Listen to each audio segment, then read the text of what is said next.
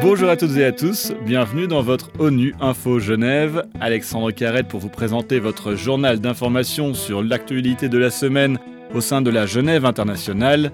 Dans cette édition, le débat urgent sur l'Ukraine au Conseil des droits de l'homme, l'Agence des Nations Unies pour les réfugiés qui estime que plus d'un million de personnes ont fui le pays, le nouveau rapport alarmant du GIEC sur le climat et l'ouverture du Festival du film et Forum international sur les droits humains ce vendredi à Genève.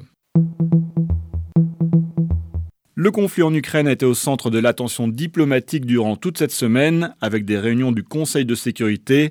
L'Assemblée générale des Nations unies à New York a adopté une résolution historique exigeant le retrait des forces russes de l'Ukraine. Et au Palais des Nations à Genève, le Conseil des droits de l'homme tient un débat urgent sur la situation des droits de l'homme dans le pays suite à l'agression russe. À cette occasion, Michel Bachelet, la haute commissaire aux droits de l'homme, a déclaré que l'attaque contre l'Ukraine a un impact massif sur les droits humains de millions de personnes. Des dizaines de millions de personnes restent dans le pays en danger mortel. Je suis inquiète de l'escalade des opérations militaires.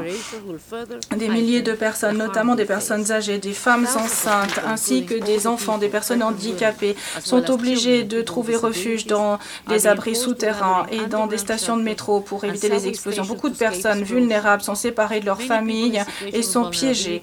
Mon personnel en Ukraine a été contacté par plusieurs groupes euh, qui craignent des persécutions si les troupes russes devaient avancer, notamment les membres de la communauté euh, des Tatars de Crimée en Ukraine continentale, ainsi que des défenseurs des droits de l'homme et des journalistes.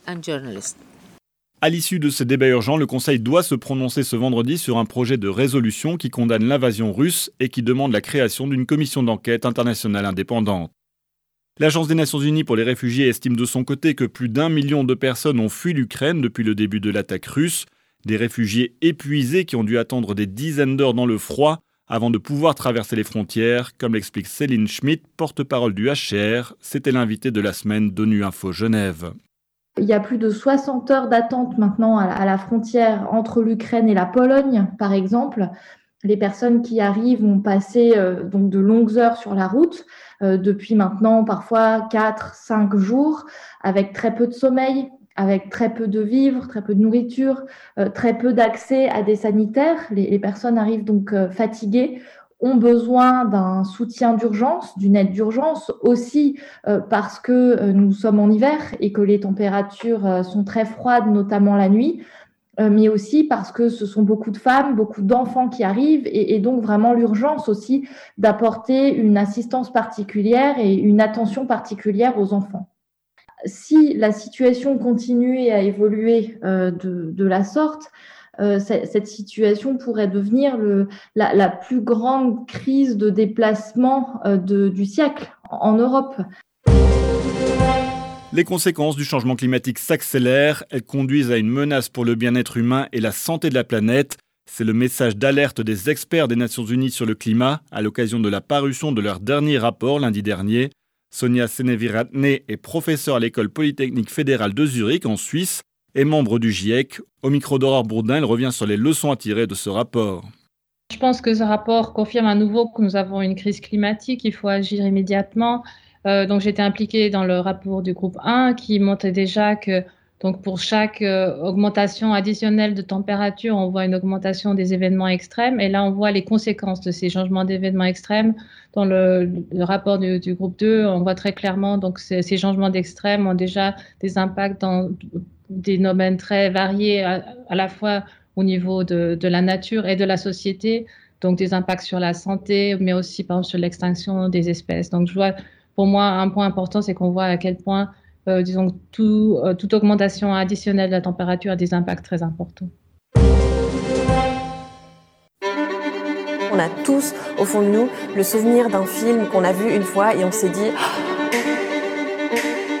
Pour terminer ce journal, coup de projecteur sur la 20e édition du Festival du film et Forum international sur les droits humains qui débute ce vendredi à Genève.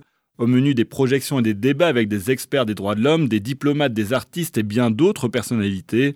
Ce festival se tient toujours durant la session de mars du Conseil des droits de l'homme, et ce n'est pas un hasard, comme l'explique Isabelle Gattiker, directrice générale et des programmes du festival, au micro d'ONU Info Genève.